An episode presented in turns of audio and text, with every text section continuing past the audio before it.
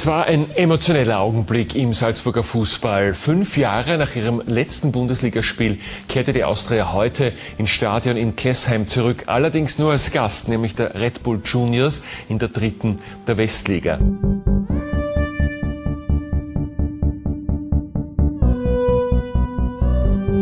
Beim normalen ähm, Red Bull-Spiel gibt es nie so viel Gesänge, gibt es nie so viele Menschen, die so viel Emotion haben.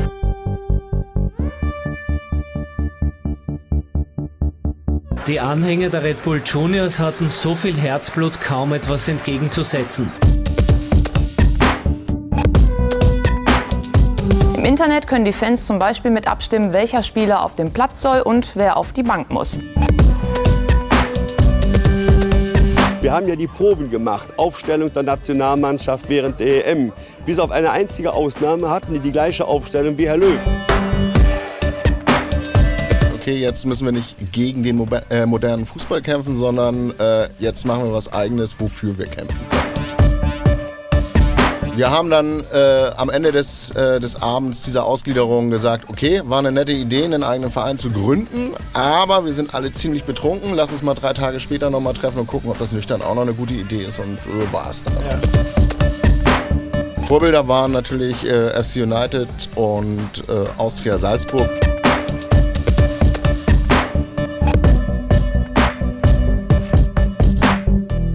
Im Jahr 2018 wurde im Verlag Die Werkstatt das Buch Wir sind der Verein veröffentlicht. Darin werden neun Mitglieder geführte Vereine vorgestellt. In sehr eindrücklichen Porträts schildert Autorin Alina Schwärmer den Kampf um einen besseren Fußball bzw. um einen besseren Verein. Ich freue mich, dass wir heute am Vorlesetag, der unter dem Motto Europa und die Welt steht, mit der Autorin und Sportjournalistin über die gesammelten Eindrücke während ihrer Recherchen sprechen können. Herzlich willkommen im Podcast Alina. Ja, danke schön. Danke, dass ich hier sein kann. Wie bist du zum Fußball gekommen, beziehungsweise wie würdest du deine Beziehung zu diesem Sport beschreiben? Ist das eine große Leidenschaft? Ähm, ich bin zum Fußball gekommen mit zwölf ungefähr. Äh, über WM, was glaube ich so ein bisschen so ein klassischer Weg ist, ne? Männer-WM zu gucken. Ja. Und es war tatsächlich für mich so ein bisschen das Gefühl, als hätte dieser Sport immer auf mich gewartet. So, ich hatte vorher überhaupt nichts eigentlich mit Fußball zu tun. Ähm, bin zwar aus einer ziemlich fußballaffinen Familie, die aber dann so äh, mit Kindern die Leidenschaft nicht weiter gepflegt haben. Und als ich dann Spiele gesehen habe, war es so ein bisschen wie, das sollte immer so sein. So hat sich das angefühlt. Also es war eigentlich sehr schön. Ähm, genau, und hatte dann eine Phase, wo ich sehr, sehr aktiv und dauernd und viel Fußball geguckt habe. So bis, weiß ich nicht, bis ins Studium, sag ich mal. Und dann hat sich das irgendwann so ein bisschen abgeflaut und hat sich ja auch mit dem, mit dem Job so ein bisschen vermischt. Ne? Dann äh, ist es, glaube ich, eine andere Art von Beziehung, die man dahin pflegt, auch wenn man so ein bisschen mehr darüber weiß, was irgendwie hinter den Kulissen da alles läuft, im Guten, aber auch im Schlechten. Nun bist du ja Journalistin geworden. Wo ist denn oder wann ist denn dieser Berufswunsch entstanden? Eigentlich schon ganz lange. Also ich wusste immer, dass ich ganz passabel schreiben kann und mhm. irgendwie muss man ja irgendwas machen, was man halbwegs passabel kann und so kam das eine zum anderen und ich habe gar nicht so viel von Anfang an an Sport gedacht und eigentlich finde ich das auch ganz schön an der Art Sportjournalismus, die ich heute machen kann, dass man so verbinden kann mit ganz vielen verschiedenen Themen, also dass man auch über gesellschaftliche Sportthemen schreiben kann oder über politische Sportthemen ähm, oder, oder über Reise steckt ja auch so ein bisschen in dem Buch mit drin. Ne? Ähm, und genau, als ich später in Berlin gewohnt habe, nach dem Studium, also ich habe tatsächlich Journalistik studiert auch, so ganz klassisch. Ähm, genau, und hatte mich dann für ein Praktikum bei der Taz beworben, auf verschiedene Ressorts und bin eigentlich eher zufälligerweise in der Sportredaktion gelandet, weil ich, glaube ich, eine der ersten Frauen war, die sich auf die Sportredaktion beworben hatte. Und ich landete dann eben da und genau, das war total toll auch. Würdest du sagen, du hast deinen Traumberuf gefunden? Ja, schon. Du bist in Köln geboren, wohnst jetzt in Berlin. Ist das, äh, wie du gesagt hast, aufgrund des Engagements bei der Taz, also ist das eine Sache ähm, aufgrund des Berufes gewesen, dass du den Ort gewechselt hast? Also äh, Berlin ist gar nicht mehr aktuell. Also ich habe ähm, grundsätzlich zu deiner letzten Frage, ich bin nach Berlin gezogen wegen Berlin. Einfach, ich hatte Bock in Berlin zu wohnen und ähm, bin sozusagen nach Berlin gezogen, bevor ich den Gedanken hatte, mich bei der Taz zu bewerben. Ähm, ich wohne aber aktuell in einem Wohntruck tatsächlich mit meinem Freund. Also wir haben die Wohnung in ähm, Berlin weggegeben. Und genau, die Idee ist, durch Europa zu reisen und beim Reisen zu arbeiten. Na, das ist doch fantastisch. Und das ja. heißt, du bist ortsunabhängig und, und darf ich da nochmal nachfragen, ohne dass ich jetzt, ich will nicht so sehr ins Private, aber beschreib mir das nochmal bildlich. Also ihr habt in, in Truck, wo ihr im Prinzip lebt und alles habt? Ja, genau. Ähm, das ist ein Steyr, das ist ein äh, alter Militärwagen, alter Schweizer mhm. Militärwagen. Mhm. Ähm, was auch den Vorteil hat, dass man an viele Orte hinkommt. Ne? Es hat Allrad und so, ist recht robust, sag ich mal.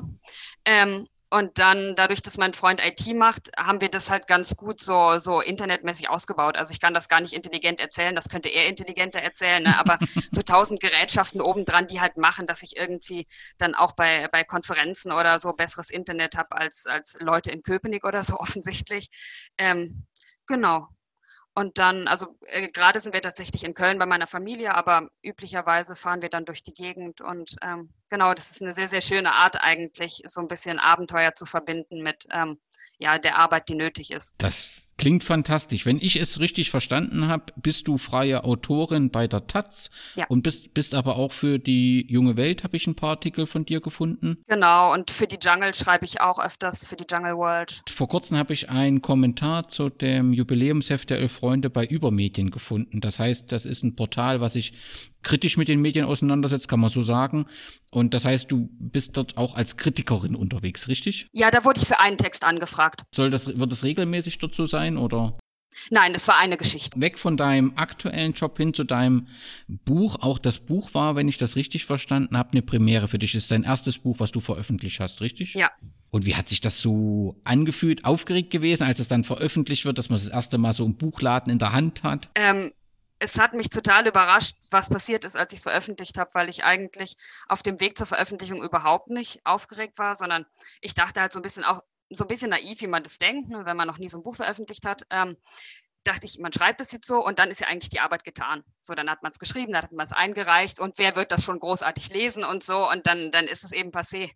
Ähm, genau, und war ich sehr überrascht, dass das eigentlich ganz anders gelaufen ist und dass eigentlich ja das Große, was man tut, erst anfängt, wenn das Buch veröffentlicht wurde. Also, dass sich wirklich Leute dafür interessiert haben, dass ich Interviews gegeben habe, dass, äh, keine Ahnung, Rezensionen hier und da erschienen sind, dass man Lesungen gibt, dass man zu Vereinen hinfährt und so. Und äh, genau, das war auch total schön, aber es war halt sehr überraschend. Ich hatte das nicht erwartet. Du warst bei relativ vielen Vereinen, ich nehme an auch bei Fanprojekten. Also ich habe zumindest relativ häufig die Ankündigungen gefunden. Hast du dort spezielle Eindrücke sammeln können? Es war sehr unterschiedlich glaube ich, je nachdem, wo, äh, wo man war, auch von, von den Milieus her, die da waren und äh, von der Klientel her. Ähm, also ich kann mich zum Beispiel an einen Abend erinnern, ähm, wo ich in Leipzig war beim Roten Stern, ähm, wo aber tatsächlich fast gar keine Mitglieder vom Roten Stern da waren, weil die parallel irgendeine Sitzung hatten. Aber es waren total viele Leute über die Buchmesse da, die dann gar nicht so richtig viel mit Fußball zu tun hatten, aber eher so aus linken Milieus kamen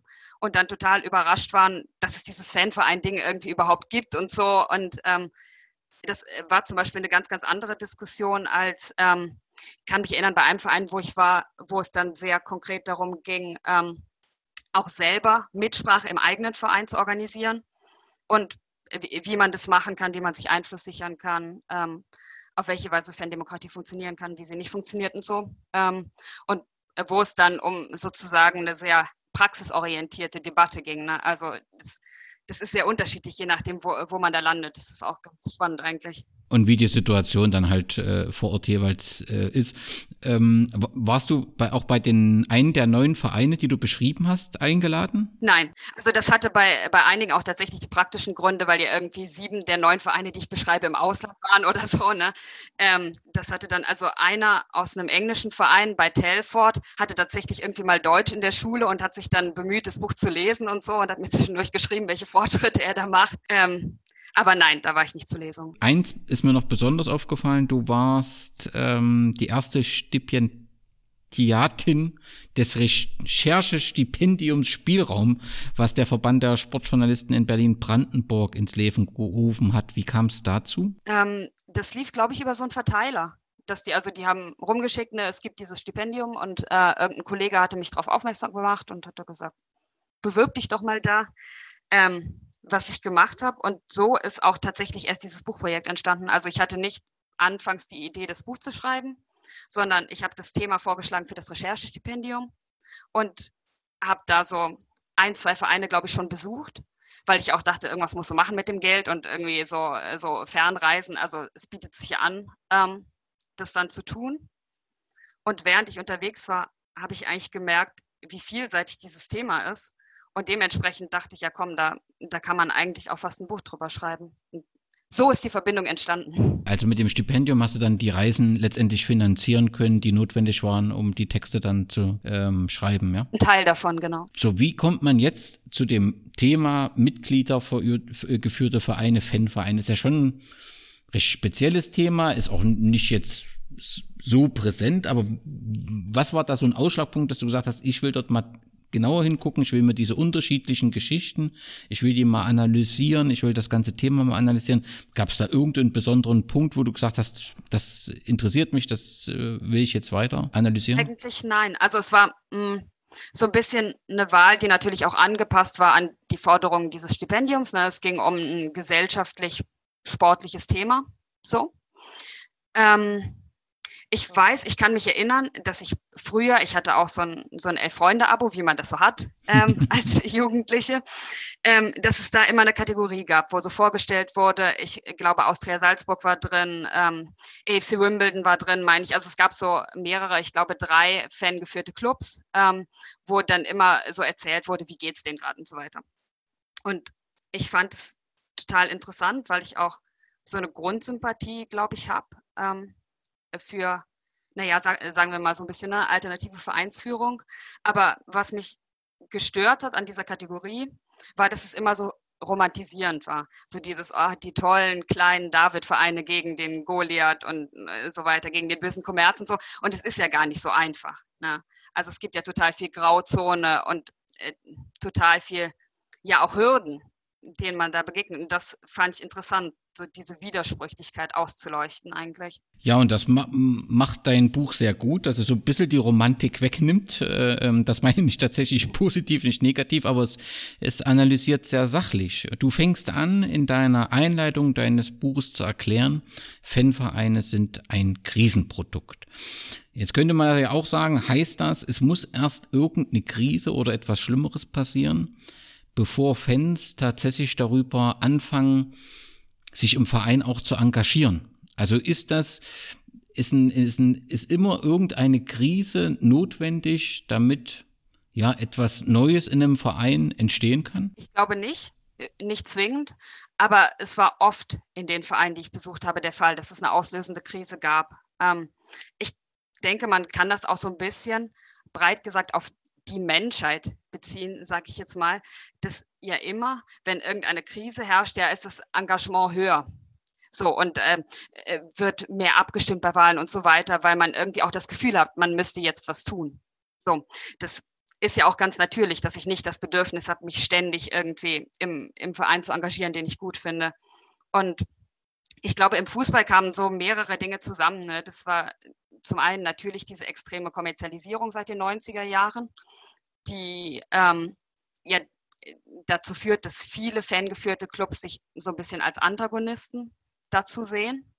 Mm, aber auch im ironisch positiven Sinne hat diese Kommerzialisierung, glaube ich, erst dafür gesorgt, dass ja so wahnsinnig viele Menschen zum Fußball strömen, viel, viel mehr noch als, als früher sozusagen, ne? Ähm, dass diese Leute sich untereinander vernetzen und dass überhaupt die gesellschaftliche Relevanz und diese Massen und die alternative Organisation erst entsteht, die fangeführte Clubs letztlich tragen kann und, und möglich macht. Da sind wir auch beim Thema, du schreibst gleich und da ist so als Fußballromantiker erwischt man sich dann auch so ein bisschen selbst, was an vielen Stellen in deinem Buch passiert, wo man die eigene Meinung reflektieren muss, dass Kommerzialisierung nicht nur schlecht ist. Nun ist in der aktuellen Woche viel oder den aktuellen Wochen viel unter dem Eindruck der deutschen Nationalmannschaft, was da so passiert, nicht nur wie man äh, Corona-Fälle in Zusammenhang mit der mit der ukrainischen Team, wie man das behandelt, auch wie die Mannschaft auftaucht, wie sich ein Oliver Bierhoff präsentiert, wie er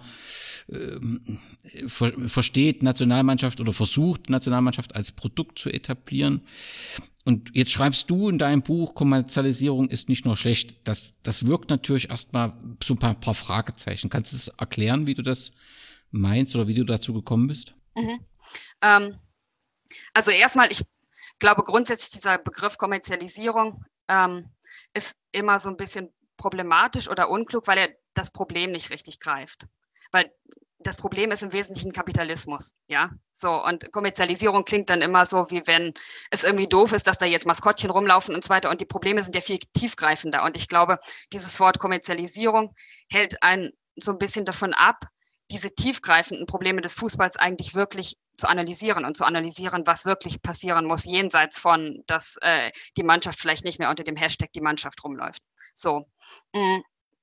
Ich glaube aber grundsätzlich, dass Kommerzialisierung, wenn du, du diese positiven Aspekte ansprichst, dass natürlich Mainstream auch immer was Inkludierendes hat. So, ja. Ähm, also ich bringe eben verschiedene Schichten der Gesellschaft, verschiedene Milieus und so weiter zusammen. Ähm, und letztlich dadurch entstehen wiederum auch Gegenbewegungen und, und demokratische Möglichkeiten und ja auch das, was den Fußball abhebt von anderen Sportarten. Das ist ja ganz interessant. Also ganz viele andere Sportarten sagen ja, dass äh, was der Fußball da, da macht, so diese, diese Bewegung der Ultras gegen den Kommerz, das ist für uns eigentlich total unverständlich, weil wir hätten diese Gelder gerne. Ne? Und diese Sportarten, was weiß ich, sei es jetzt Eishockey oder Handball oder da kann man ja und, und, und aufzählen, die sind auch nicht demokratischer als der Fußball. Die, die sind nur ärmer. Das heißt sozusagen, die, die fehlende Demokratie ist eher das Problem ähm, und nicht zwingend das, was wir Kommerzialisierung nennen, wenn das halbwegs, äh, halbwegs plausibel ausgedrückt war. Also ich glaube, das ist sozusagen immer ein, ein sehr zweischneidiges Schwert, diese, diese Kommerzialisierung. Ja, ganz, ganz offensichtlich und das wird ja auch deutlich in deinen, deinen Ausführungen. Man macht sich halt auch ein wenig leicht mit diesem Begriff, weil man dann im Prinzip den einen Schuldigen hat. Und was du eben auch machst, du schreibst ja auch, und natürlich wird man da auch als Leser erstmal so ein bisschen kleiner, wenn, wenn dort steht, äh, Fans sind sowohl Opfer als auch Täter der Kommerzialisierung. Aber letztendlich trifft das ja offensichtlich der Punkt und demnach muss man ja fast sagen, dass so Paule pauschale Kritik an der aktuellen Entwicklung unangemessen ist. Es hilft nur differenzierter. Ist das richtig? Ich glaube, es ist im Gegenteil total wichtig, die aktuelle Entwicklung pauschal zu kritisieren oder großräumig zu kritisieren, aber ich glaube, man muss sie klüger kritisieren. Ähm, also irgendwie systemischer. Ich finde es halt immer so oberflächlich, diese, äh, diese Art von Kritik, die oft gerade geäußert wird. Ne? Weil natürlich ist das ein wahnsinniges Problem, dass es diese Großclubs gibt, die immer mehr Macht akkumulieren, dass es die Investoren gibt, ähm, die im Prinzip jeden Versuch der, der Demokratie plattwalzen, ähm, dass immer mehr Ligen, äh, immer mehr wirtschaftliche Möglichkeiten anhäufen und so weiter und so fort. Aber das ist eben letztlich nicht der Kommerzialisierung geschuldet, weil das passiert ja in allen anderen Sportarten genauso, sondern das, das ist halt Kapitalismus. So, und äh, wenn ich das Problem lösen will, dann muss ich es tiefer an der Wurzel anpacken. Und das ist, glaube ich, so ein bisschen im Fußball eine Diskussion, die gerade noch nicht stattfindet, die vielleicht irgendwann stattfindet, das weiß ich nicht. Ähm, ich glaube schon, dass die kritische Masse größer wird, aber man muss da halt auch so ein bisschen selbstreflektierter denken. Ähm, und das sind eben die Widersprüche, in denen sich auch fangeführte Clubs bewegen, wenn man dann irgendwie einerseits sagt, äh, man, man möchte halt, dass die Menschen möglichst viel mitsprechen können und gleichzeitig bewegt man sich ja in diesem kapitalistischen System und man muss eben Sponsoren akquirieren, die dann wiederum auch ganz gerne was zu sagen hätten und so. Ne? Ähm, und dann reicht es oft nicht, wenn man sagt, äh, keine Ahnung, ich finde jetzt den Hashtag die Mannschaft doof oder so. Also die Kritik einer Kommerzialisierung beziehungsweise der Entwicklung in einem Verein ist ja ein Grund, warum in, in Fanverein gegründet werden kann. Wobei, ähm, ja, also ist ein Grund. Was gibt es sonst? Was sind ja noch für Gründe über den Weg gelaufen bei deinen Recherchen, dass Fans sagen, wir gründen jetzt in eigenen Verein, wir müssen da was Eigenständiges oder was anderes machen, um unseren Verein, unsere Gemeinschaft zu erhalten? Mm, ich glaube, ein großes Bedürfnis ist Nähe tatsächlich. Dass man so sagt, das haben ja auch einige Leute, mit denen ich für das Buch gesprochen habe, gesagt, dass dieser große Fußball eigentlich überhaupt nicht mehr das Viertel repräsentiert, aus dem ich komme, dass äh, viele Leute sich überhaupt nicht mehr leisten können, Tickets für die Premier League zu erwerben und so weiter. Also auch die Vereine, die sich allzu volksnah darstellen, wie Liverpool und so. Ähm, und dass man sagt, in einem fangeführten Verein kann ich eben total viel bewegen bei mir in der Region. Und das machen ja auch wahnsinnig viele fangeführte Vereine, ne? ähm, dass die super tolle Sozialprojekte haben, ähm, dass viele Vereine überproportional mehr äh, Frauenteams haben, als es äh, zum Beispiel, äh, sage ich mal, Standardvereine haben, dass die Menschen engagierter sind, dass man eben direkt eine Menge Leute mitbringt, die was bewegen wollen. Das ist ja auch wichtig. Also sonst hat man vielleicht ja auch Leute, die im Amateurfußball was Neues gründen wollen, aber dann sind es vielleicht vier oder fünf so Idealistinnen, die da irgendwas tun möchten. Und so bringt man eben eine ganze gut organisierte Fanszene mit. Mm. Und dass man eben die Idee hat, man möchte den Fußball zurück zu den Menschen bringen. Man möchte konkret wieder in meiner Region, in meinem Viertel, ähm, in meiner Community was bewirken. Das ist, glaube ich, eine ganz wichtige Motivation. Du hast neun Fanvereine aus sehr unterschiedlichen Ländern vorgestellt. Gibt es Länder oder hast du einen Überblick, dass es Länder gibt, wo die Entwicklung stärker zu beobachten ist hin zu Fanvereinen als in anderen Ländern? Also gibt es da lokale oder nicht lokale, also Ereignisse in den Ländern, die verstärkt dazu geführt haben, dass äh, Fans darüber nachdenken, einen eigenen Verein zu gründen? Mm, also grundsätzlich, was diese Organisation Supporters Direct, ähm, mit der ich auch viel gesprochen habe, was die sagen, ist, dass in Südeuropa auch immer noch sehr viel passiert in Spanien zum Beispiel, in Italien zum Beispiel. Ähm, grundsätzlich muss man aber auch so ein bisschen dazu sagen, jetzt zum Verständnis, dass Fanverein natürlich auch keine feste Definition ist. Ne? Ähm, weil zum Beispiel in, in Deutschland haben wir ja 50 plus 1 und haben sowieso in aller Regel, jetzt nicht bei allen Vereinen, ähm, aber bei den allermeisten hat man zumindest auf dem Papier die Möglichkeit, zu Mitgliederversammlungen zu gehen, sich in den Vorstand wählen zu lassen und so weiter, was ja bei vielen Vereinen, sagen wir mal, in England überhaupt nicht gegeben ist, weil die eben irgendeinem östlichen Investor oder so gehören, wo man überhaupt nicht diese Möglichkeiten hat. Das heißt, für andere Vereine aus anderen Ländern sind ja die deutschen Vereine quasi fast alles Fanvereine. So, das heißt, das, das kommt auch immer so ein bisschen darauf an, wie man das definiert. Aber ich glaube, in Südeuropa passiert schon gerade in den letzten Jahren total viel. Und was mir erzählt wurde, war, hm, dass man zum einen die Möglichkeit hatte, auch von Vorgängern zu lernen, so von dieser ersten Welle an, an Fanvereinen, dass man Erfahrungen mitgenommen hat, die vielleicht nicht besonders gut funktioniert haben, dass man auch grundsätzlich, glaube ich, ein bisschen politischer denkt, schon. Ähm, und Sie sagten so, man ist optimistischer, man ist kreativer.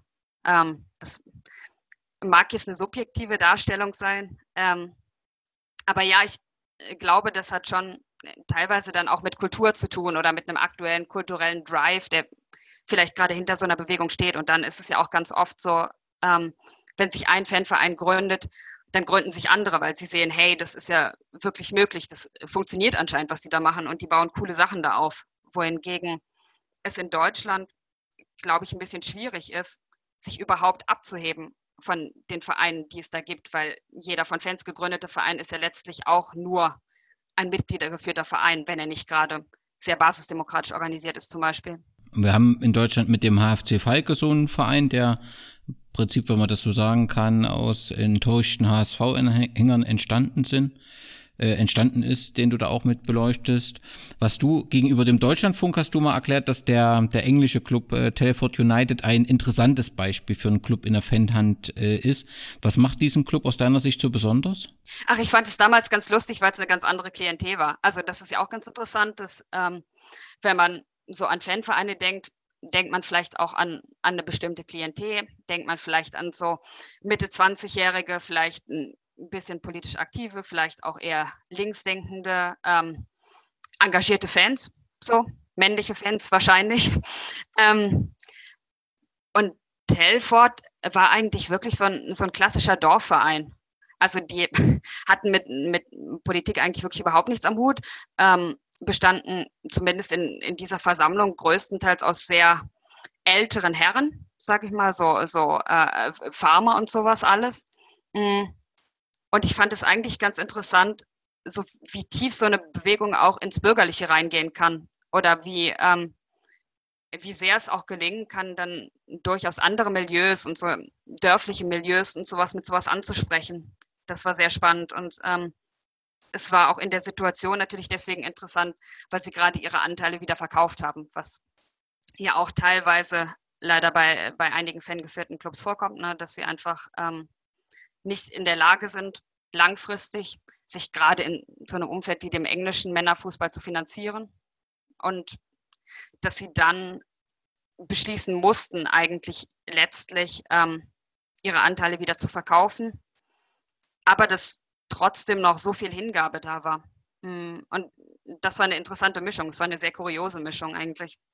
Ist das was, ist das was Typisches, dass man sagt, also es gibt dann einen rasanten Aufstieg oder ein großes Gemeinschaftsgefühl, aber mit dem sportlichen Aufstieg, der dann eventuell kommt, stellen sich alle Fragen letztendlich wieder neu und oft ist man dann, sind die Fanvereine dann in den Strukturen noch nicht so gewachsen, dass sie mit diesem Aufstieg mithalten können. Also ist das dann die konsequente Entwicklung oder passiert das bei den überwiegenden Fällen, dass so ein Enthusiasmus zum Anfang da ist, aber man das letztendlich nicht konservieren kann und dann doch merkt, dass man es äh, nicht schafft, ohne Dritte, also wie eben Sponsoren jetzt in, in, in England, ähm, sowas zu stemmen? Oder ist das, ist jeder Fall eigentlich anders?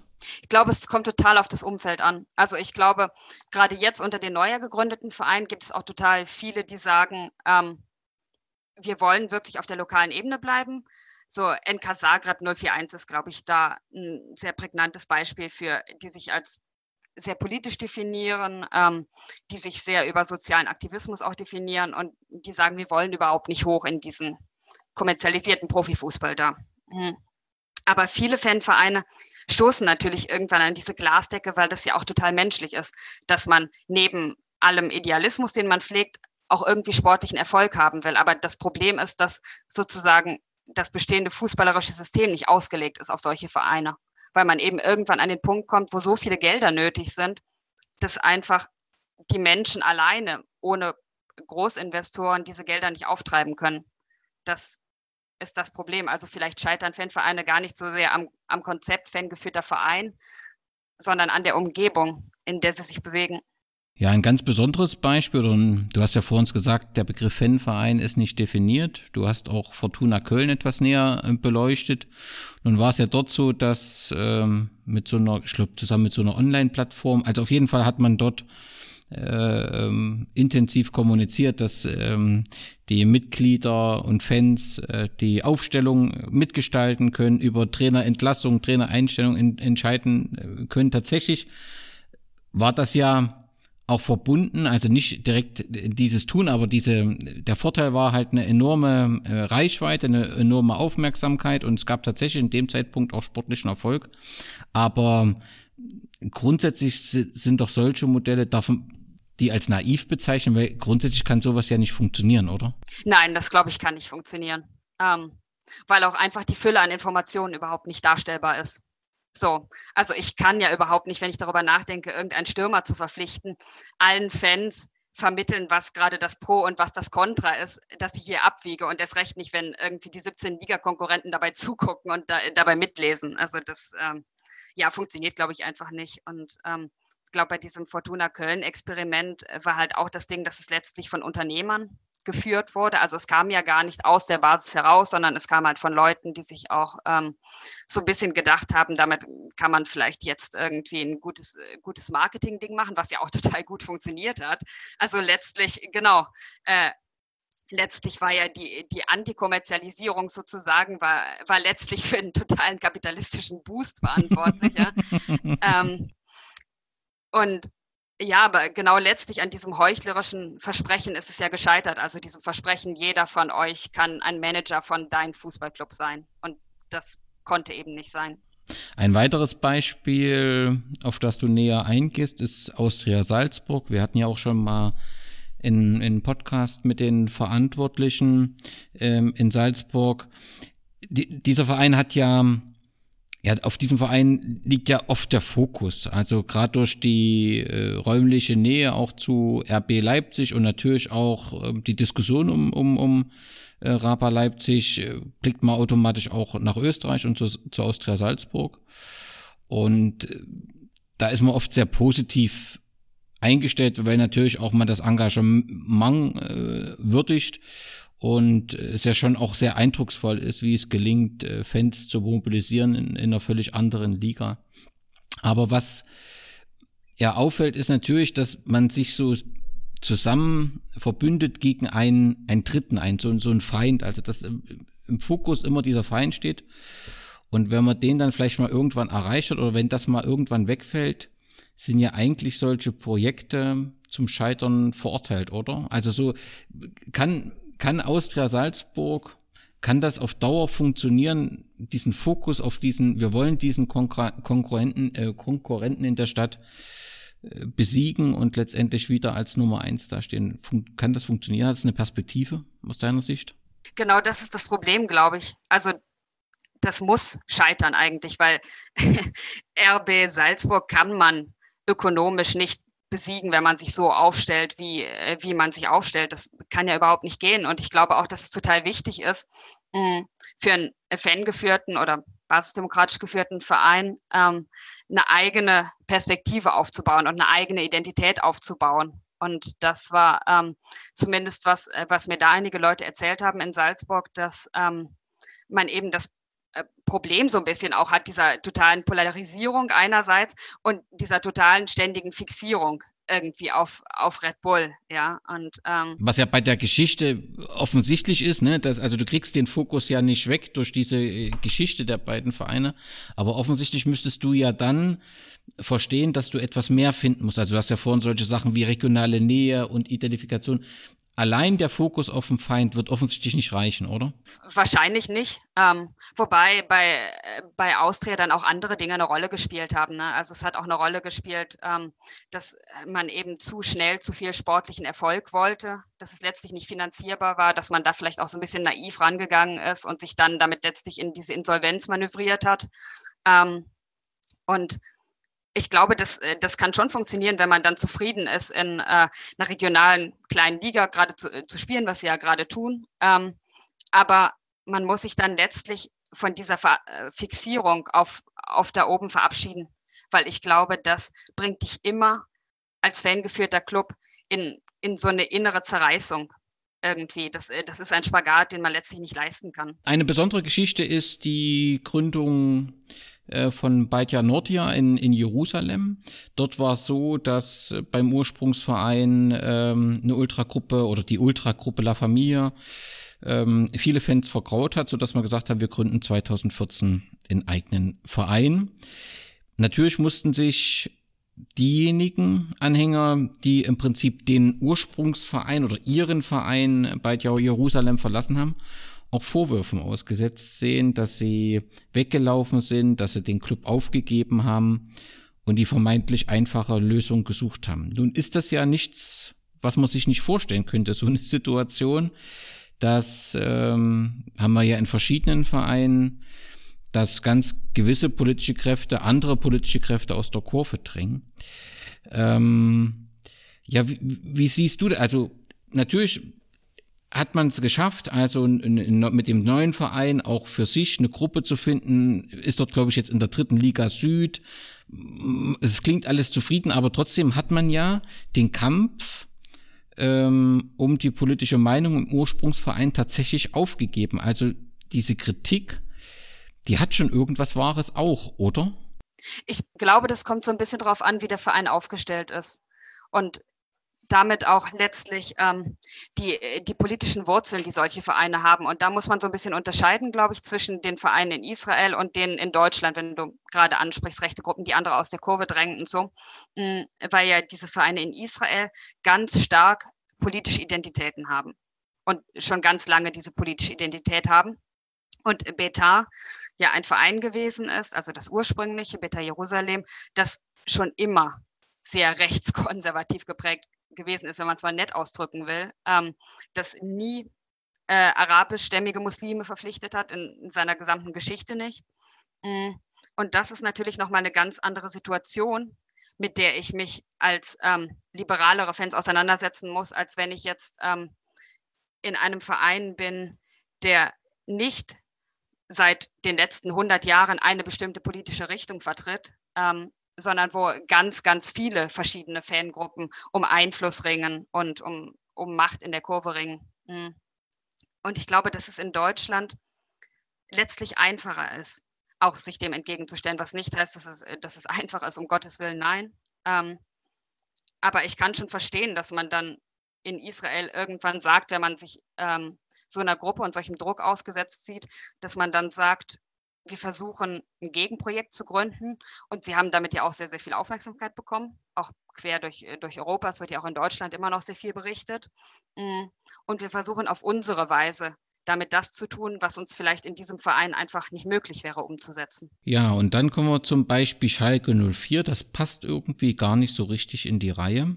Aber im Kapitel, da zitierst du jemand aus den Fans, der eben, wir haben das glaube ich auch rund um die Diskussion um Raba Leipzig auch relativ häufig gehabt, wo immer wieder das aus meiner Sicht berechtigte Argument der fehlenden Mitbestimmung thematisiert wird. Aber da gibt es eben viele, die dann sagen, na ja, bei meinem Club, das interessiert mich auch nicht, die Mitgliederversammlung. Und ganz offensichtlich ist das ja auch ähm, auf Schalke so. Da wird ja auch gerade wieder eine intensive Diskussion um die Ausgliederung geführt. Ich glaube, Schalke hat äh, 150.000 Mitglieder, auf jeden Fall sehr viel. Und nur sehr wenige davon haben wirklich wirkliches Interesse an einer aktiven äh, Mitbestimmung. Ist es ist das sowas, was nur einen kleinen Kreis wirklich interessiert, die Mitbestimmung? Also dass das Interesse daran, aktiv mitbestimmen, ja, gar nicht mehr das ist, was die Leute wirklich ernsthaft interessiert. Das klingt zwar wie ein Hohn, wenn man unsere Forderungen so aus der Kurve lief, aber tatsächlich zeigt's ja die Resonanz eben wie hier auch Schalke, dass es eigentlich nur ein kleiner Teil ist, der wirklich mitbestimmen will. Ja, das ist, glaube ich, normal. Also das ist tatsächlich was, was ich auch bei allen fangeführten, Mitgliedergeführten Clubs durch die Bank gesehen habe. Ähm, die haben gesagt, so maximal die Menschen, die irgendwie sich, sich wirklich engagieren, die, die auftauchen und so, das sind so 10 Prozent. Mm, ich glaube aber auch, das ist gar nicht schlimm. So, weil schon 10 Prozent oder sagen wir mal bei Schalke 10.000 Menschen, die sich dafür interessieren, das sind ja total viele. Und das, das ist ja auch eine richtig gute demokratische Leistung. So, hm. ich glaube halt, dass, ähm, dass vermutlich solche Mitgliederversammlungen ja auch überhaupt nicht vernünftig funktionieren würden, wenn man jetzt mit 100.000 Leuten da säße. Also wie, wie soll das gehen? Das, äh, das geht gar nicht. Ne? Ähm, und irgendwann wird es ja auch immer eine Frage von, von Information, von Informiertheit. Also um irgendwie signifikante Entscheidungen mittreffen zu können, muss ich ja ganz gut im Bilde sein darüber. Es ist wahrscheinlich auch sehr schwierig, 100.000 Leute im Bilde zu halten über solche Details.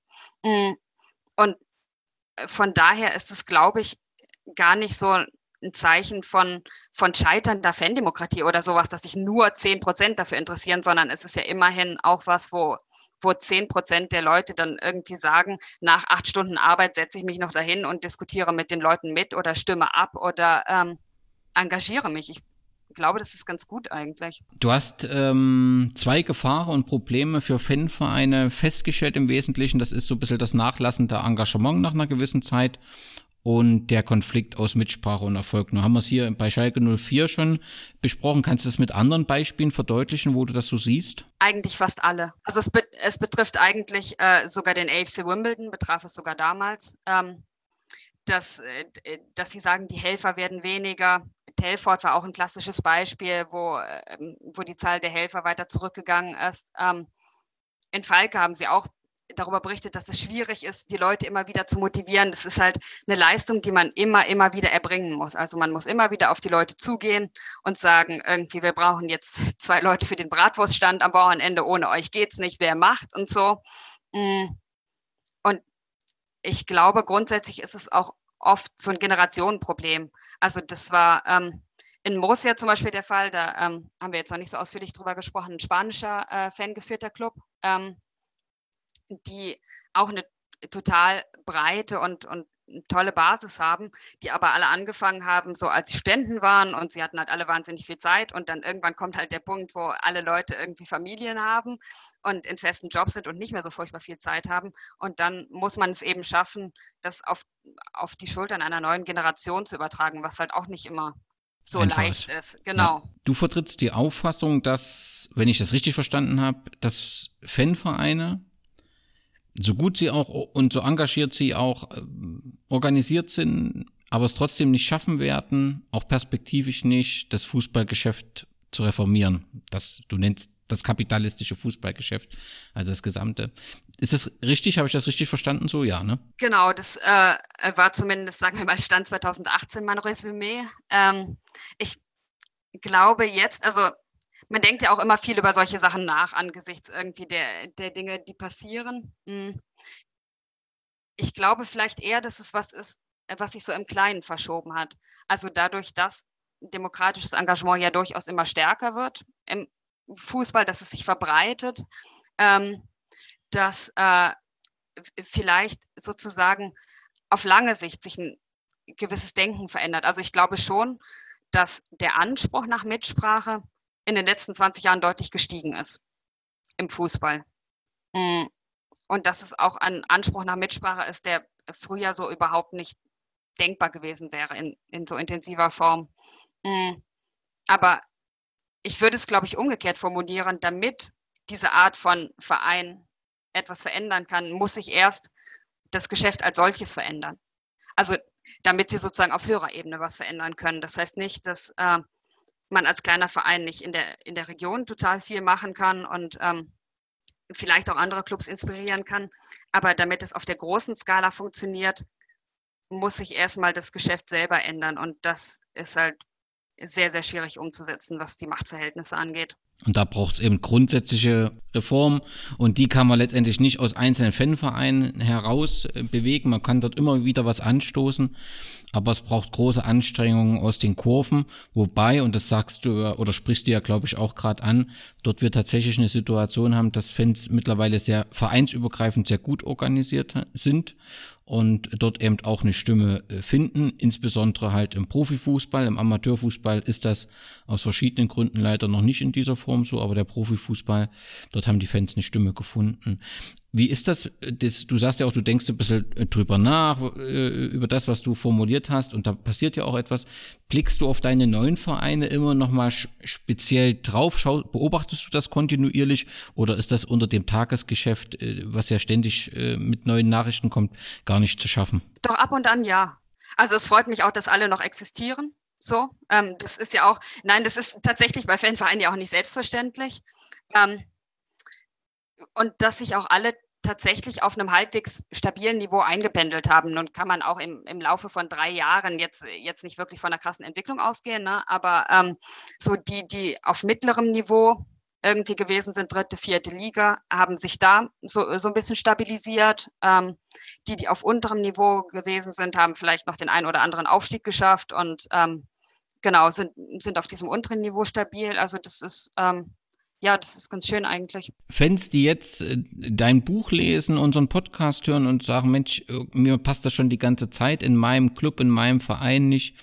Ähm, ich will mehr für äh, demokratische Fanrechte eintreten. Ich will Sachen verändern. Ich will eine andere ähm, Vereinsphilosophie haben. Was würdest du denen empfehlen? Auf was sollten sie achten? Ich glaube grundsätzlich, wenn man innerhalb des eigenen bestehenden Vereins was verändern will, ist man natürlich grundsätzlich limitiert. Man ist limitiert zum einen durch das Äußere, durch das wirtschaftliche Geschäft, was einen limitiert, weil es muss ja immer wieder Geld reinkommen. Ne? Das hält einen davon ab, dann bestimmte andere Reformen umzusetzen. Und man ist natürlich limitiert durch äh, das Establishment in Anführungsstrichen, was innerhalb des Vereins existiert. Hm, ich glaube, es ist immer gut, Koalitionen zu bilden. Also sich überhaupt mit, mit Leuten zusammenzutun, sich zu organisieren, laut zu werden, ähm, auf Social Media vielleicht sich zusammenzutun, ähm, sich erstmal zu besprechen, was soll das Ziel sein, wie wollen wir das erreichen und dann laut, also da gibt es ja auch das eine oder andere Beispiel jetzt auf, auf Amateurfußballebene, ähm, wo es Leuten gelungen ist, dann innerhalb von Verbänden bestimmte Forderungen durchzusetzen, ne? ähm, indem man dann diese gemeinsame Stimme bildet. Und ich glaube, wenn man sich tatsächlich so den Traum umsetzen will, etwas mehr zu verändern, dann kommt man eigentlich nicht darum herum, den eigenen Verein zu gründen, weil das ist einfach in diesen bestehenden und verkrusteten Strukturen ist es einfach unglaublich schwierig. Also da ähm, ist, glaube ich, jeder Schritt, den man erreicht, ist, ist ein langer Kampf. Ja, ihr könnt in dem Buch Wir sind der Verein neun Beispiele, wie das gelungen ist, einen Fanverein zu gründen, was es für Herausforderungen gab, intensiv nachlesen. Das Buch gibt's im Verlag Die Werkstatt. Der Link wird in den äh, Shownotes aufgeführt. Es sind 224 fantastische Seiten, die dort zu lesen ist. Ich habe das Buch wirklich verschlungen. Ich kann das nur jedem empfehlen. Alina, du als Autor, kannst du dir vorstellen, jetzt nach deiner Premiere noch weitere Bücher folgen zu lassen? Äh, ich bin schon dabei, ehrlich gesagt, ja. Ähm, also äh, tatsächlich auch so ein bisschen in Anschluss an das, was ich beim letzten Mal geschrieben habe, aber mit dem, mit dem größeren Picture. Also wir haben ja eben schon so ein bisschen darüber gesprochen, dass es eigentlich fehlt an den großen Utopien für den Fußball. So wie kann es systemisch anders funktionieren?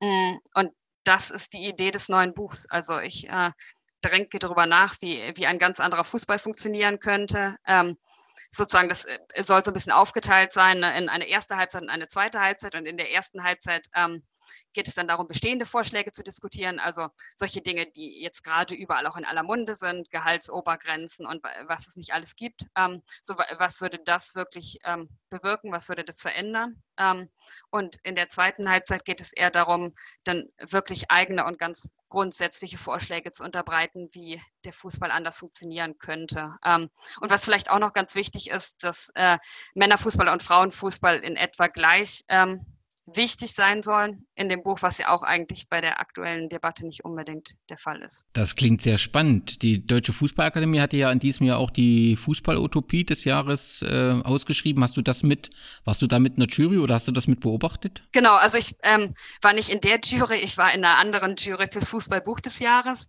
Ähm, aber ich fand es auch total cool, dass sie das ausgesprochen haben und es kamen ja auch total äh, viele ganz interessante Ideen zusammen. Das war auch wieder so ein Beispiel dafür, dass ich glaube, man muss einfach mal mehr reden über diese Utopien. So, man hat einfach 30 Jahre lang nicht darüber geredet, wie es ganz anders aussehen könnte. Mhm. Genau, und äh, äh, gewonnen hat ja der, der Verein Gesellschaftsspiele mit ihrem Vorschlag, der, der ja auch sehr interessant war. Und ähm, das ist grundsätzlich auch so ein bisschen das, äh, das Konzept meiner Buchidee, ähm, auch mit Menschen zu sprechen, die konkrete Ideen haben, also auch Wortlaut-Interviews mit einzufügen. Und das ähm, ja, wird bestimmt auch seinen Weg in das Buch finden. Wann, wann denkst du, äh, wann das neue Buch veröffentlicht wird? Geplant ist Anfang 2022, also in ähm, einem Jahr und, na was weiß ich, vier, fünf Monaten. So. Wir freuen uns drauf. Nun bist du ja, äh, wer was von dir lesen will, findet das auch eben in den Zeitungen wie Taz und, und Junge Welt. Und das, da hast du in der Regel den Fußball, verschiedene Fußballthemen. Eins, äh, was aktuell natürlich viele Fußballvereine trifft, ist die aktuelle äh, äh, Corona-Krise. Also anders kann man es nicht beschreiben. Es ist eine Herausforderung und in jedem Fall eine Krise. Glaubst du, dass ähm, diese Krise gerade Fanvereine stärker trifft oder glaubst du, die sind besser gewappnet, in, in, in so einer Situation mit dieser zurechtzukommen? Oder trifft das eigentlich alle Fußballvereine in gleichem Maße? Das ist eine interessante Frage. Ähm, ich glaube, es trifft nicht alle Fußballvereine gleich, auf gar keinen Fall, ähm, sondern es hängt auch bei Fanvereinen so ein bisschen davon ab, auf welcher Ebene man sich bewegt. Also ich glaube, am allerwenigsten trifft es die, die gerade in der Bezirksliga oder sonst wo spielen, ähm, weil man einfach kaum laufende Kosten hat.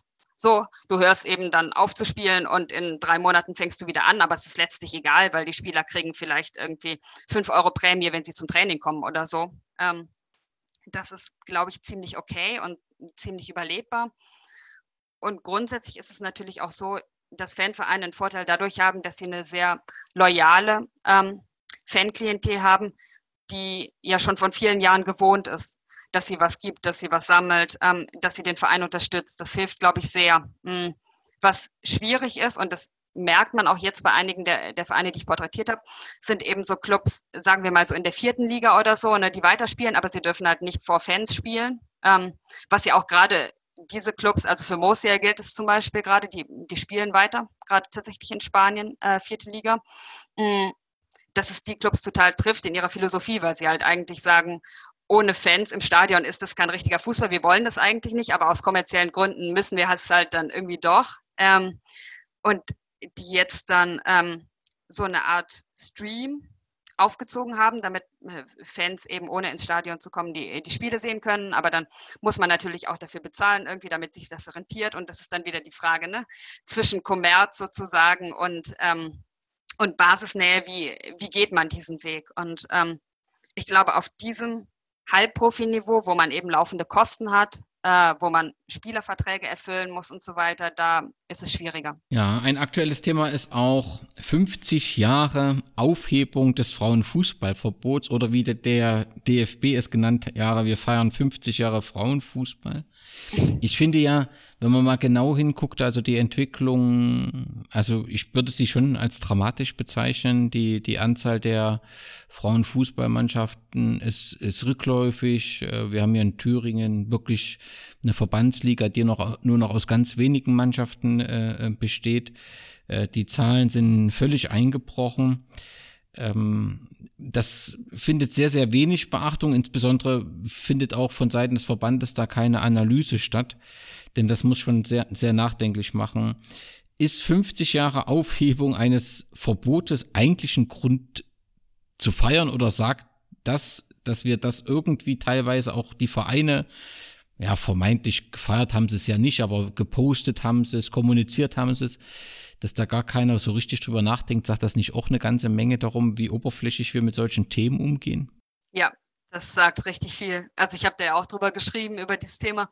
Ähm, und ich fand es krass, wie viele Leute überhaupt nicht wussten, dass ja Frauenfußball total lange schon nebenher existiert hat. Nur er hat halt außerhalb der Strukturen des DFB existiert. Und es wurde auch immer gespielt. Und es wurde auch in den 50ern gespielt und in den 60ern gespielt. Und es gab Länderspiele und es gab inoffizielle Weltmeisterschaften. Ähm, und es, es äh, wurde auch von ganz Anfang an sozusagen, wenn man ins, ins 19. Jahrhundert zurückgeht und so weiter, wurde gespielt.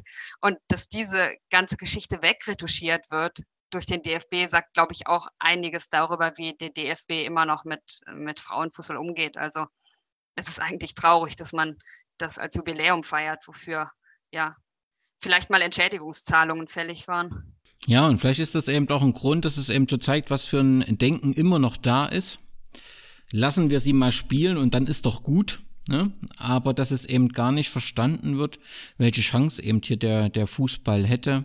Und äh, wenn wir deutlich stärker äh, äh, Frauenfußballmannschaften in den Vereinen hätten, dann würden wir vielleicht auch viel anders äh, diskutieren. Und die Chance ist nicht genutzt worden. Ganz im Gegenteil. Im Moment, ähm, also zumindestens für mein Bundesland, ähm, ich es da sehr, sehr äh, schwarz, weil ähm, sie kaum Chancen haben, äh, Mannschaften zu finden in den Regionen und dann sucht man sich natürlich auch in anderen Sport entsprechend aus, das ist ja völlig klar. Und ähm, also ich finde, hier wäre es eben gut, anstatt zu feiern, äh, diese Chance zu nutzen, äh, zu analysieren, aber das findet äh, aus meiner Sicht kaum statt. Ja, weil das Thema auch einfach kaum präsent ist in den Medien, jenseits von Feierei. Ne? Also ähm, Frauenfußball unterhalb der ersten Liga findet ja überhaupt nicht statt. Schon die erste Liga findet eigentlich fast überhaupt nicht statt, aber alles darunter wird überhaupt nicht diskutiert. Das ist ja auch total auffällig. Also wenn es um sogenannten Amateurfußball geht, dann geht es immer um Männerfußball. Ja. So, wird überhaupt nicht, ja genau, sag. Nee, da geht's um die, die Kreisoberliga in den verschiedenen Städten und dass parallel eine Frauenfußballmannschaft in der Regionalliga äh, spielt, interessiert das gar nicht, weil es dort die dritte äh, Liga ist. Äh, da ist die Kreisoberliga wichtiger. Ja, und es äh, fehlt auch ganz fundamental, glaube ich, an Anerkennung innerhalb der Vereine. Also das ist auch, was fast jedes Frauenteam irgendwie erzählt. Das erzählen sie dann alles immer nicht öffentlich, weil man, man will ja nicht in die Hand beißen, die einen füttert. Ne? Ähm, aber das es ähm, muss sich nicht nur beim DFB was ändern, sondern es muss sich auch ganz krass an der Einstellung der Vereine selber was ändern. Ja, und zum Abschluss möchte ich dir gerne noch ein paar Fragen rund um den Sportjournalismus stellen. Ich habe nun relativ selten äh, ähm, so bekannte Sportjournalisten in meinem Podcast und es sind drei Themen, die mir so ein bisschen auf dem Herzen brennen, die ich gerne mit dir nochmal diskutieren würde. Das erste ist Doping und Fußball. Das ist ja so ein Thema, wo im Prinzip offensichtlich im Fußball beschlossen wurde, wie, wie Müller-Wohlfahrt gesagt hat, im Fußball gibt es kein Doping, das macht keinen Sinn. Und jeder kommuniziert, also zumindestens vernehmbar, kommuniziert das. Jeder, vor kurzem war es auch hier ein Trainer, der ehemalige Trainer von Rot-Weiß Erfurt, der das auch in einem Gespräch mit einem Zeitagsredakteur sagte. Und da gibt es gar keine richtige äh, Nachfrage. Wenn ich, also wenn ich mir die Leistungsdaten der Fußballer angucke, dann äh, habe ich da große Achtung über die zurückgelegten Strecken und so einen Fitnesszustand. Und also nun so ganz ähm, ahnungslos bin ich nun, was äh, den Körper angeht, auch nicht. Und also ohne Frage würde natürlich ein Doping, ein Absenken der Leistungskurve verzögern. Und natürlich würde der, ich weiß nicht, ob man das so sagen kann, auch Sinn machen im Sinne von, der ist leistungsfähiger. Ähm, kann es sein, dass Doping-Berichterstattung immer auch so eine Art Euphoriebremse ist, weil das immer negative Nachrichten sind in einem, in einem Sportjournalismus, wo man über Emotionen, über Fanmassen und Begeisterung sprechen. Also ist es deshalb besonders schwierig im Sportjournalismus über sowas zu diskutieren, zu berichten, weil damit relativ wenig Emotionen, wahrscheinlich auch relativ wenig Leser und Klicks verbunden sind. Ich finde es auffällig, wie wenig das Thema Doping und Fußball analysiert wird, Berücksichtigung finden. Ist das eine Einzelmeinung? Sehe ich das falsch oder kannst du das irgendwie erklären? Nein, es ist sehr auffällig, das stimmt. Ähm, und es ist ja auch tatsächlich auffällig im Vergleich zu olympischen Sportarten, wo es recht präsent ist mittlerweile. Ähm, ich glaube auch, dass ähm, es sich über die letzten Jahre ein kleines Stück weit verschoben hat. Also es gibt ja jetzt diese, äh, diese ARD-Doping-Recherchen und so weiter, was irgendwie früher auch keinen Menschen interessiert hat. Und ähm, jetzt merken sie, dass man damit ähm, eine gewisse Zahl an Aufmerksamkeit generieren kann. So, das bezieht sich aber ja auch größtenteils auf diese olympischen Sportarten, also es bezieht sich ja eben nicht auf den Fußball. Und dann gab es ja die ein oder andere Recherche über Fußball auch. Also ich erinnere mich vage, es gab da diesen ähm, Arzt in England, glaube ich, einmal, wo, wo sie infiltriert haben so und es gab so einen Arzt in Spanien. Ähm, und das ist ja immer ganz, ganz schnell verschwunden. Mhm. Irgendwie dieses Thema von der Bildfläche. Genau. Ähm, und ich glaube, das hat zum einen auch damit zu tun, dass Fußball immer noch so jedermanns Lieblingskind ist, ne? noch viel stärker als irgendwelche olympischen Sportarten, wo man vielleicht verschwärzen kann, dass irgendwelche Gewichtheber gedopt sind ähm, und äh, wo es vielleicht auch noch offensichtlicher ist. So. Mm. Und im Fußball, glaube ich, ist auch ein Stück weit das Problem, dass Journalisten viele sich so stark an Vereine binden. Also in der, in der Sportberichterstattung. Ne? Ähm, man sieht ja dann auch total oft auf den Pressekonferenzen oder so irgendwelche Journalisten, die über den Verein berichten und dann haben sie gleichzeitig irgendwie einen Sticker mit dem Vereinswappen am Laptop oder so, wo man so denkt, hey, okay. Ähm, und ich glaube, es ist nochmal irgendwie eine andere Bindung. Es ist natürlich auch größer, also es ist ähm, wesentlich mehr Aufmerksamkeit darauf gerichtet. Mm. Und ich glaube tatsächlich, dass es bei ganz vielen Sportjournalisten noch gar nicht so richtig in die Köpfe gekommen ist, dass man dieses Thema auch mal im Fußball ausführlich recherchieren könnte. So, also da hängt das ein ganzes Stück hinterher, was vielleicht auch damit zu tun hat, dass man sich im Fußball immer sehr an dieser Kommerzialisierung aufreibt und so, ähm, dass man irgendwie, wenn man mal ein kritisches Stück schreibt, dann sind es in aller Regel andere Themen. Mm, was ich ganz interessant fand, es gab ja vor ein paar Monaten, glaube ich, diese Recherche über Schmerzmittel, Nutzung im Fußball immerhin. Und das hat ja auch hohe Wellen geschlagen oder wurde dann zumindest einigermaßen viel ähm, diskutiert, wie viele E-Bus sich da auch äh, irgendwelche Amateurspieler reinpfeifen und so. Mm. Aber an, an die wirklich illegalen Substanzen traut sich das natürlich noch nicht ran. Und das ist eigentlich der, der Schritt, den man viel stärker gehen müsste. Und äh, was man viel stärker diskutieren müsste. Und ähm, du äh, hast natürlich recht, es war ja auch nicht nur dieses Beispiel, es war ja auch Mehmet Scholl, der prominenterweise gesagt hat, ach, das, äh, das äh, gibt es überhaupt nicht beim Fußball und das macht ja überhaupt keinen Sinn. Und äh, wo es zumindest sehr erstaunlich war, dass er das so vehement abgestritten hat, dass er sich letztlich mit der Sportredaktion darüber zerstritten hat. Das äh, ist ja auch interessant. Ein zweites Thema, das hast du letztendlich auch schon äh, angedeutet dieses historische Interview von ähm, Dietmar Hopp im ZDF Sportstudio, wo er ähm, über einen Konflikt mit den Ultras sprechen konnte, alles auch leg legitim, aber wo er nicht eine kritische Nachfrage erhalten hat. Und wir sind, wir leben in, in Sport, gerade im Fußball, ähm, wo wir mit dem Sommermärchen, wo wir mit aktuellen Untersuchungen innerhalb des DFB immer wieder in den Nachrichten sind. Wir haben Korruptionsskandale. Eigentlich braucht ja diese Zeit gerade in kritischen und unabhängigen Sportjournalismus. Auf der anderen Seite haben wir ja aber auch, ist es natürlich einfach, jetzt auch auf die Journalisten dann drauf zu und so weiter. Aber auf der anderen Seite haben wir ja auch freie Journalisten, die häufig im Print, im TV überhaupt keine ausreichende Sicherheit haben, aber weder durch eine, eine vertragliche Bindung noch eine finanzielle Sicherheit und, und damit eben auch nebenberufliche Tätigkeiten haben für Vereine, die sie dann nutzen als Moderator etc. etc. etc kann man so weit gehen, als wenn ich jetzt sagen würde, ist eigentlich kritischer Sportjournalismus oder kritische Distanz im Sport derzeit durch freie Journalisten, die keine Sicherheit überhaupt nicht mehr möglich, kann ich das eigentlich gar nicht erwarten, obwohl es doch eigentlich die ursprüngliche Aufgabe des Sportjournalisten ist, immer die kritische Distanz zu haben und so weiter. Aber ich erwarte natürlich von einem Journalisten da relativ viel, wenn er wenn auf der einen Seite Vereine über Nebentätigkeiten mit einem sehr großen Budget haben, dann habe ich sehr kleine Budgets in den Redaktionen. Da ist ja immer irgendwie ein Spannungsfeld. Weißt du, wo ich hinaus will? Also, wie lässt sich denn, also wie schaffen wir es denn, dass wir den Journalisten genug Sicherheit geben, damit wir wieder diesen kritischen Sportjournalismus haben und damit wir kein ZDF-Sportstudio erleben, wo jemand einfach ohne kritische Nachfrage pauschale Kritik an den Ultras äh, ähm, äußern darf. Ich finde, das ist schon eine sehr schwierige Situation für den Sportjournalismus gewesen, dieses ZDF-Sportstudio. Ja, also ich glaube, erstmal hat es gar nicht so viel mit Freien zu tun. Also wenn du fragst, kann man als Freier überhaupt kritisch über irgendwas schreiben? Ja, kann man. Ähm, also sonst, sonst könnte ich ja keine Texte schreiben, wenn ich, wenn ich das nicht könnte. Und es gibt ja auch äh, viele andere, sei es Ronny Blaschke, sei es äh, Gott weiß wie viele Leute, die das tun. Ich glaube grundsätzlich das Problem ist, wenn du sagst, dass der Sportjournalismus wieder kritisch wird, ähm, dass er eigentlich nie kritisch war, ähm, was so ein bisschen auch mit der Sozialisierung zu tun hat, habe ich das Gefühl. Also, weil es ist ja eine Branche, wo man ein sehr spezifisches Wissen braucht. So. Ähm, und ich glaube, wenn ich mich jetzt entscheide, Politikjournalistin zu werden und so weiter, dann habe ich mich vielleicht die ersten 18 Jahre meines Lebens nicht damit beschäftigt und dann komme ich irgendwann auf die Idee und vielleicht studiere ich das und vielleicht gehe ich dann da rein.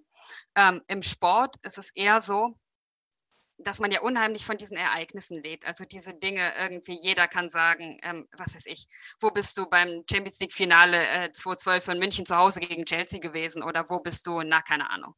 Äh, WM 2006 und so weiter. Also es gibt halt ähm, diese sehr starken und auch diese ganz kleinen Referenzen, so von, von denen man immer wieder lebt. Und diese ganzen Leute, die im Sportjournalismus aktiv sind, sind eben schon als Kinder in diese Branche reingewachsen. So in den Sport, ins Fantum und bringen ihre Fanleidenschaft mit in diesen Sportjournalismus. Und das ist, glaube ich, ähm, ein total immanentes Problem, was nicht unbedingt erstmal mit Freien zu tun hat, sondern mit der Art und Weise, wie, ähm, ja, wie Sportjournalismus funktioniert und diesem einerseits diesem Wissen, was er fordert, ähm, aber auch andererseits dieser ganz komischen, so Journalisten-Fankultur, die ja irgendwie existiert. Also kein, kein Politikjournalist würde ja sagen, ich bin Fan von, Gott weiß, Horst Seehofer oder so, ja.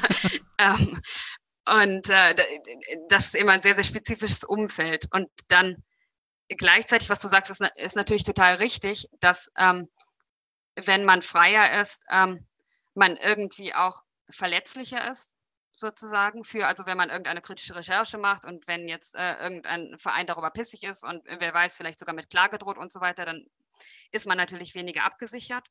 So, das ähm, ist ein Problem und das Finanzielle ist natürlich auch ein Problem. Mhm. Ja, ich glaube, also ich habe jetzt auch keine Patentlösung für, äh, für wie sich äh, der Journalismus in Zukunft irgendwie finanzieren kann. Wenn ich es wüsste, dann, dann würde ich wahrscheinlich sehr viel Geld damit machen. Ähm, aber ich glaube, Wertschätzung ist halt ein total wichtiges Thema. Also, dass, dass Leute bereit sein müssen, für diese Arbeit, die geleistet wird, auch im Internet zu bezahlen, dass man es als, als Arbeit und als Leistung anerkennt. Mm. Und dass man ja, das ist ja auch so ein bisschen so ein grundsätzliches Thema, was, was ganz, ganz viele Jobs betrifft, diese stärkere Flexibilisierung und dieses Freiberuflertum, was natürlich immer einhergeht, auch mit stärkerer Verletzlichkeit und fehlender Sicherheit und so weiter. Ähm, dass man irgendeine passable Lösung dafür finden muss, wie man Leute trotzdem vielleicht absichern kann und, und äh, wie man kritische Recherchen ermutigen kann. Ähm, aber nochmal, ich glaube grundsätzlich, ähm, dass es nicht unbedingt ein Problem ist von Freien, sondern es ist ein Problem damit, wie, wie der Sportjournalismus sozusagen immanent funktioniert. Wird das unter den Sportjournalisten, also finden solche Ereignisse wie eben dieses ZDF-Sportschule tue jetzt nur die ganze Zeit darauf rumreiten, aber es war halt wirklich so, so, so markant. Wird das unter den Sportjournalisten diskutiert? Gibt es da auch so eine kritische Aufarbeitung solcher Dinge? Naja, in der Tat wird sowieso das meiste kritisch diskutiert, klar. aber äh, sind da vielleicht auch nicht der Mainstream. Also dann würde mal behaupten, von, von mir aus, ich habe sowieso eher eine kritische Haltung gegenüber dieser Art von, von Bejubelungsjournalismus, die in den öffentlich-rechtlichen für den Fußball größtenteils stattfindet. Ne? Das ist ja ein grundsätzliches Problem. Also für den, ähm, sagen wir mal, organisierten männlichen Profifußball, für die Herren von Rummenigge bis Hopp und, und ähm, Gott weiß wen. Das hat aber auch natürlich dann wiederum damit zu tun, dass diese Fernsehsender diese Spektakel ähm, ja zum einen finanzieren und zum anderen auch davon leben. Also das ist ja nochmal eine ganz andere symbiotische Beziehung, als jetzt eine Zeitung hat. Ähm, für die es vielleicht auch möglicherweise wichtig ist, über den lokalen Club irgendwie vielleicht mal was Nettes zu schreiben, weil sich dann die lokalen Leser freuen oder so. Ähm, aber im Fernsehen ist ja diese Beziehung nochmal viel, ähm, viel extremer durch diese ganzen Millionen, die, die in das Geschäft fließen. Das ist ja auch eigentlich irre, diese, diese Koexistenz, die da herrscht. Ja, und diese Millionen, das ist der dritte Komplex, diese Millionen fließen ja eben auch in die Aufrüstung der eigenen medialen Darstellung der äh, Top-Vereine. Und äh, wir haben da ja ganz hervorragend gepflegte Social-Media-Kanäle, wir haben eigene Podcasts bei den Vereinen, wir haben eigene TV-Sendungen, wo natürlich auch Meinung gebildet wird, wo es nicht Aufgabe ist, irgendwie kritisch zu berichten, sondern natürlich den Verein und die Verantwortlichen, die handelnden Personen äh, im rechten Licht erscheinen zu lassen. Ist das eine große Herausforderung für den Journalismus oder, oder ist, interessiert das eigentlich den Sportjournalismus nicht? Weil das eine ist halt reine Vereins-PR das ist so und das äh, muss halt nur identifiziert werden, auch vom Nutzer. Und das andere ist Sportjournalismus, der kritisch berichtet. Oder ist das schon so, dass dieses Engagement der Vereine den, den, den Journalismus ja bedroht? Ich glaube, es ist schon bedrohlich ein Stück weit. Ähm, alleine, wenn man sieht, was für Hierarchien es produziert. Ne? Also, dass Spieler dann eben direkt in die Interviews erstmal den Vereins-PR-Kanälen geben, natürlich, und eben nicht den, den unabhängigen Journalisten. Hm, ich glaube auch nicht unbedingt, dass es von vielen Leuten als reine PR identifiziert werden kann. So, wobei ich mich auch immer frage, wer guckt zwölf Stunden FC Bayern TV? Ich weiß es nicht. Hm, aber offensichtlich gibt es ja Leute, die das gucken. Ähm, und äh, glaube, das Problem daran ist natürlich, dass Vereine sich so ein Stück weit über eine Pressekontrolle ermächtigen. Ja, man kann eben ähm, Botschaften ganz alleine an den Mann oder die Frau bringen. Das muss ja nicht nur unbedingt über den, den eigenen Fernsehkanal sein, sondern das ist eben auch die eigene, äh, der eigene Instagram-Kanal oder äh, das eigene Twitter und so weiter und so fort. Mm. Und das ist natürlich schon ein Problem. Wobei man, man ja auch andererseits ne, ähm, die Zahl der Medien, die wirklich kritisch über Vereine berichten, die kann man auch an wenigen Händen abzählen. Also oft ähm, ist eben auch ähm, die Berichterstattung, die dann durch, äh, durch äh, lokale Medien erfolgt, eine sehr freundliche Berichterstattung.